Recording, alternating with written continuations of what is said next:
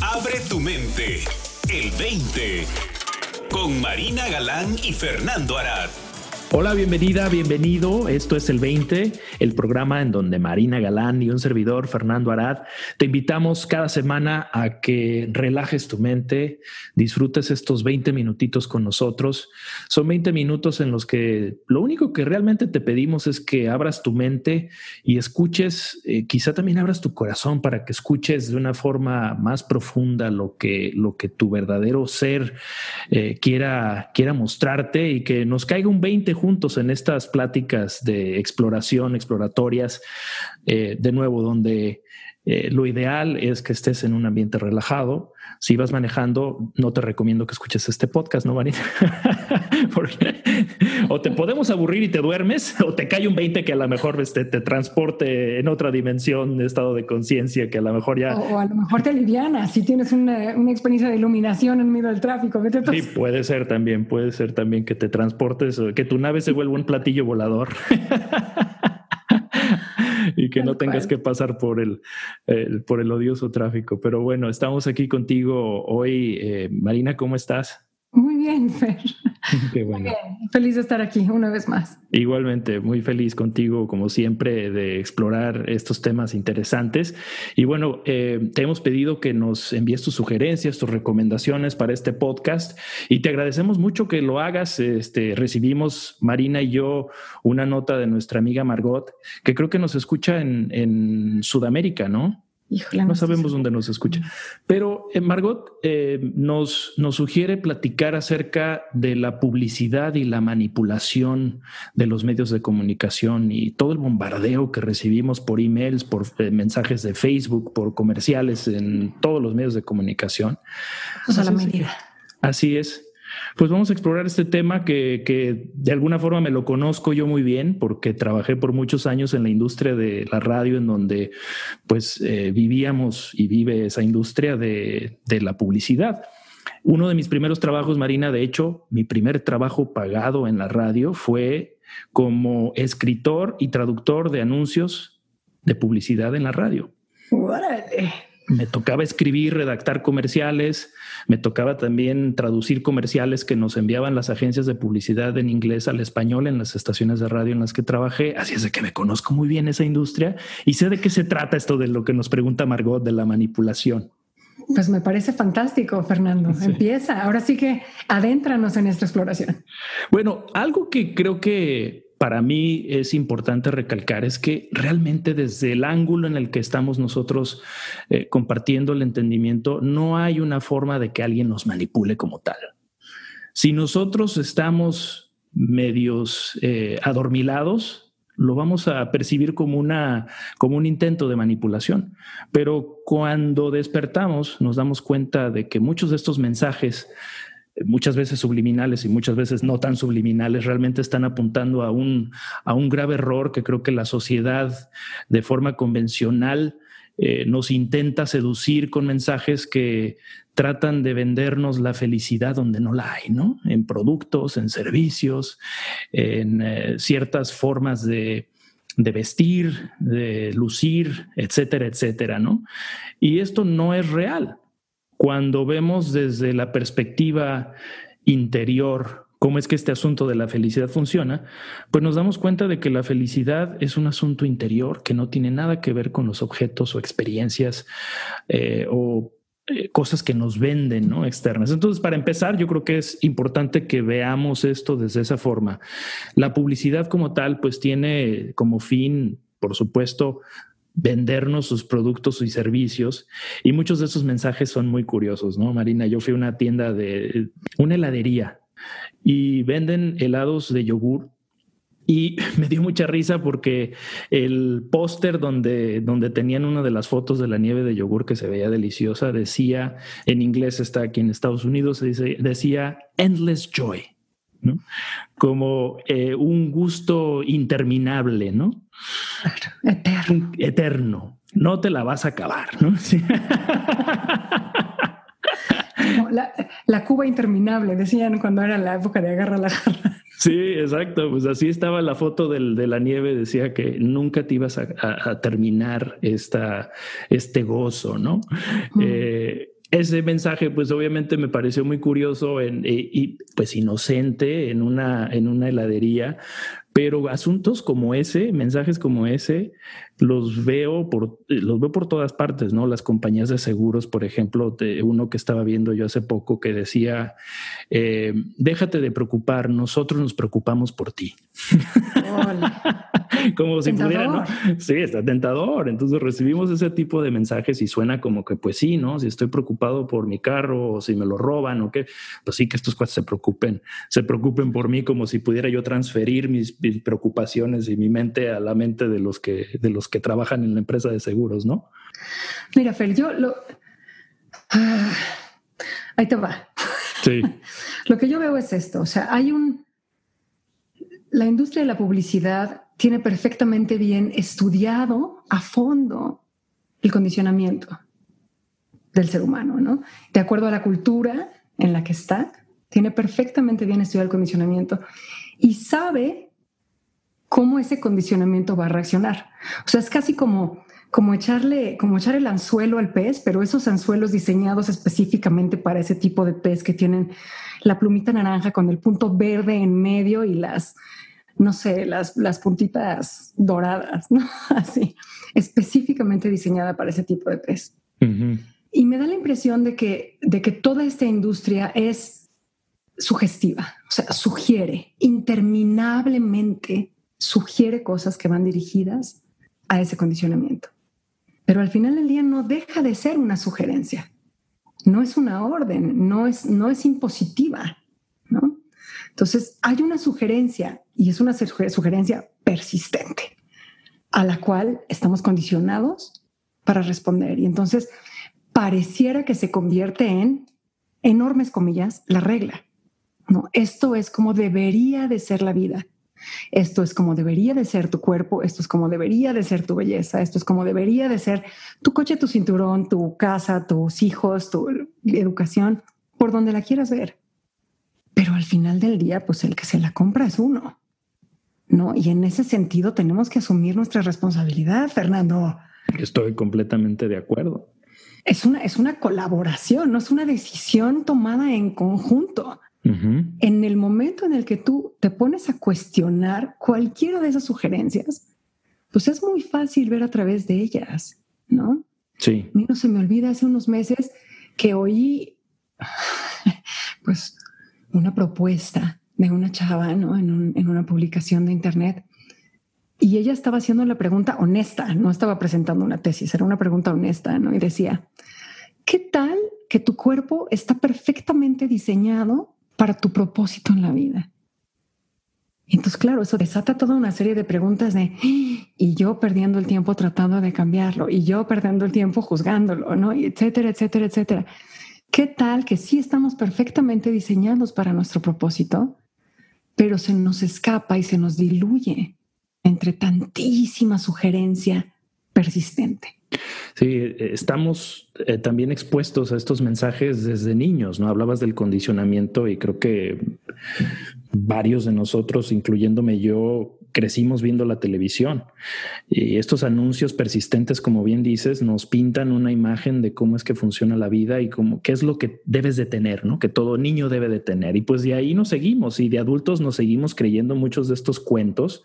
Creemos que ya somos adultos maduros, pero realmente seguimos creyéndonos el cuento de que tal o tal cosa es lo que realmente me hace falta, ¿no? Es que cuando consiga esto, entonces yo voy a estar bien, porque parece en la tele todo está brillante y se ve súper bien, ¿no? Y el entorno también en el que la publicidad se maneja es un entorno en los medios de comunicación en los que generalmente nos sentamos en el sofá o estamos acostados en la cama, cansados y caemos como en un trance. es, como un trance hipnótico viendo la tele, viendo los programas y ahí justo nos clavan el comercial. así como nosotros queremos que nos escuchen, así. sí, realmente pero ahí no abrimos la mente, ahí más bien la mente se, se, se centra en, pasiva, sí. Sí, completamente pasiva. Estamos como que medio dormidos realmente, ¿no? Viendo la tele, viendo estos programas entretenidos, después de un día largo de trabajo, no sé. Y pues estamos, caemos en este medio, media como hipnosis. Eh, sale el corte comercial y empezamos a ver todo este tipo de mensajes que nos, que nos bombardean con estas promesas, ¿no? Eh, es muy curioso en el, eh, en la cuestión esta del branding que le llaman ahora al, marketing, a la mercadotecnia, se habla mucho del poder del branding, el poder de las marcas. Y una de las, eh, de las formas en las que se manejan las grandes marcas a nivel global es eh, que una marca es una promesa. Las grandes compañías al momento de presentarnos su producto, su servicio, nos están haciendo una promesa. Ahora esas promesas van mucho más allá de lo que normalmente eh, asociamos con los beneficios de un producto, ¿no? Porque todo producto como esa inocente, ese inocente póster de la nieve decía, del helado decía que no te ibas a terminar el gozo, ¿no? Este, en ese caso, pues creo que muy poca gente se la va a creer, ¿no? Pero así como esos, hay muchos mensajes eh, subliminales en anuncios de todo tipo de cosas. Los de, por ejemplo, me vienen a la mente los de los de los productos de belleza, eh, las, muchos medicamentos que en la televisión te venden un montón de medicamentos extraños para todo tipo de dolores que en cuanto los ves crees que tienes ese dolor. Exactamente, no, y las dietas y el ejercicio, olvídate. Pero fíjate que me viene a la cabeza un ejercicio que yo hice con mis hijos en el que, pues mientras tuvimos televisión abierta, ellos estaban absolutamente convencidos de que querían ese muñeco, ese carrito, ese helicóptero, ese avión y no era nada más lo quiero, era lo necesito. Exacto. Y el día que quitamos la televisión abierta en casa y dejó de haber publicidad, ese día hubo un cambio radical en ellos y llegaba Navidad y decían, pues yo creo que Santa Claus es muy sabio, lo que él quiera. o sea, fue un cambio radical. Wow. Entonces creo que al final del día, o sea, dentro de toda esta exploración, Fernando, o sea, tenemos que llegar al punto en el que no podemos considerarnos pasivos. No, es una colaboración. Entonces tú puedes decidir no exponerte a la propuesta, puedes decidir cuestionar la propuesta, puedes decidir ir en contra de la propuesta, o sea, puedes, puedes decidir lo que quieras, ¿no? Pero tienes una corresponsabilidad. Y de, de, a partir de esa corresponsabilidad, pues te descubres una vez más co-creador de la realidad. Esta época en la que nos toca vivir, Marina, tenemos publicidad por todas partes. Otras generaciones tenían publicidad eh, a lo mejor en el periódico, en el radio, pero ahora nosotros tenemos la publicidad, nos sigue por todas partes. De hecho, los medios electrónicos, por ejemplo, rastrean la actividad que tenemos en línea para entonces servirnos anuncios justos a la medida, ¿no? Eh, busco algo en internet e inmediatamente me sale un anuncio en alguna otra aplicación que tiene conexión a ese, a ese tipo de información y esa data. Nosotros estamos pegados, creo que ahora la tecnología, pues tenemos todos un teléfono móvil en donde estamos constantemente viendo nuestras redes sociales y ahí estamos expuestos a un anuncio. Estamos también expuestos a, anuncios eh, en las carreteras ahora de una forma descomunal que antes no existía, ¿no? Entonces tenemos que realmente ser más conscientes, como decías, de esta responsabilidad que tenemos nosotros de consumir o no consumir muchos de estos medios a los que tenemos acceso el día de hoy, ¿no? Porque eso realmente va, a hacer una diferencia en, toda la cantidad de mensajes que recibimos que de alguna forma u otra nos alcanzan y nos llegan, pero de manera que nos vayamos concientizando de, de la verdad o mentira o falsedad de muchos de estos mensajes, pues eh, tenemos entonces la verdadera capacidad de elegir si escuchamos, no escuchamos, si nos están vendiendo algo que nos sirve o no nos sirve, ¿no? No, completamente, Fernando. Y además, o sea, creo que, como bien dices, ¿no? O sea, la publicidad ha cambiado de manera radical. Antes eran como anuncios genéricos, ahora están perfectamente diseñados para ti acuerdo de este episodio de Black Mirror en el que pues ese era el default, ¿no? O sea, estás expuesto a la publicidad y si no querías tener publicidad tenías que pagar una mega lana. Entonces, pues nada más los ricos y poderosos podían darse el lujo de no estar expuestos a la publicidad.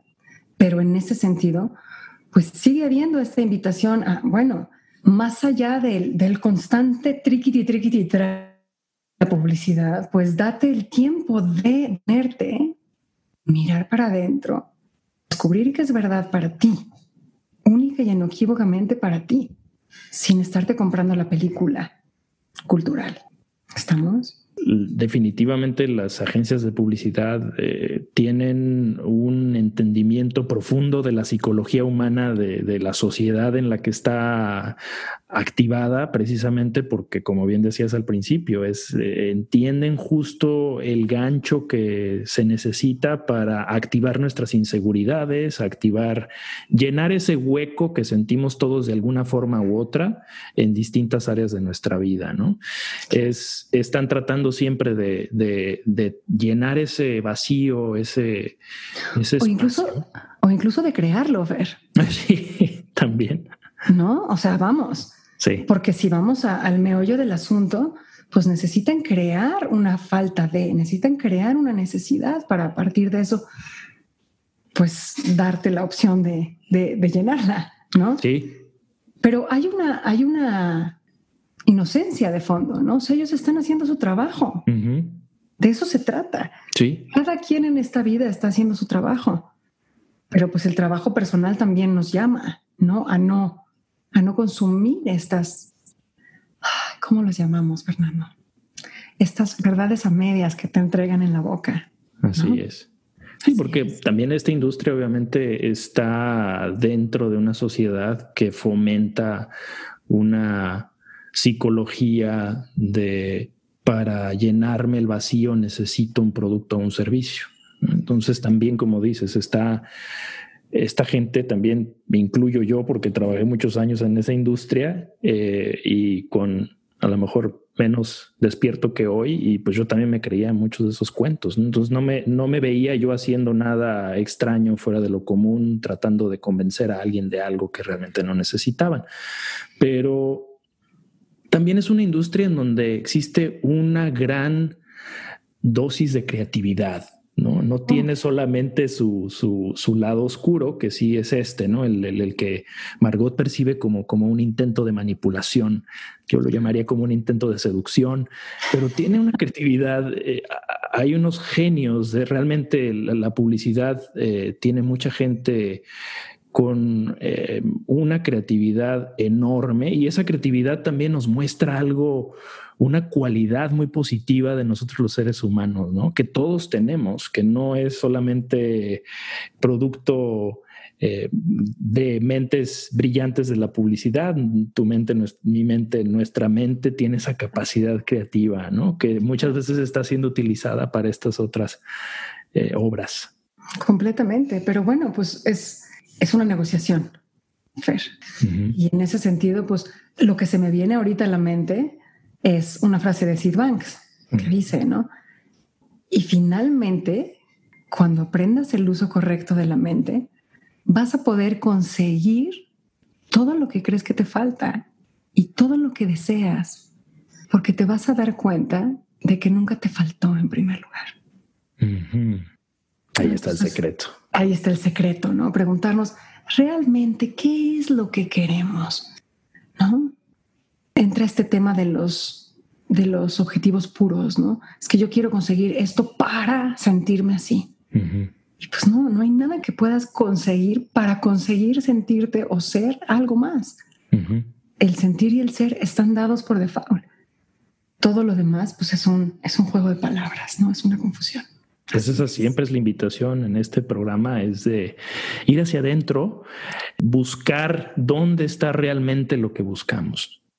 Es, eh, lo vamos a encontrar y cuando lo encontramos nos caen muchos veintes que pueden transformar nuestra vida no solamente de manera interna, sino también de externa en nuestra, en nuestra vida, en qué hacemos, qué compramos, qué no compramos, porque muchas de estas cosas que antes de hacer ese ejercicio de introspección creíamos que nos hacía falta, cuando volteamos hacia adentro vemos realmente la verdadera fuente del gozo, no es la nieve de yogur.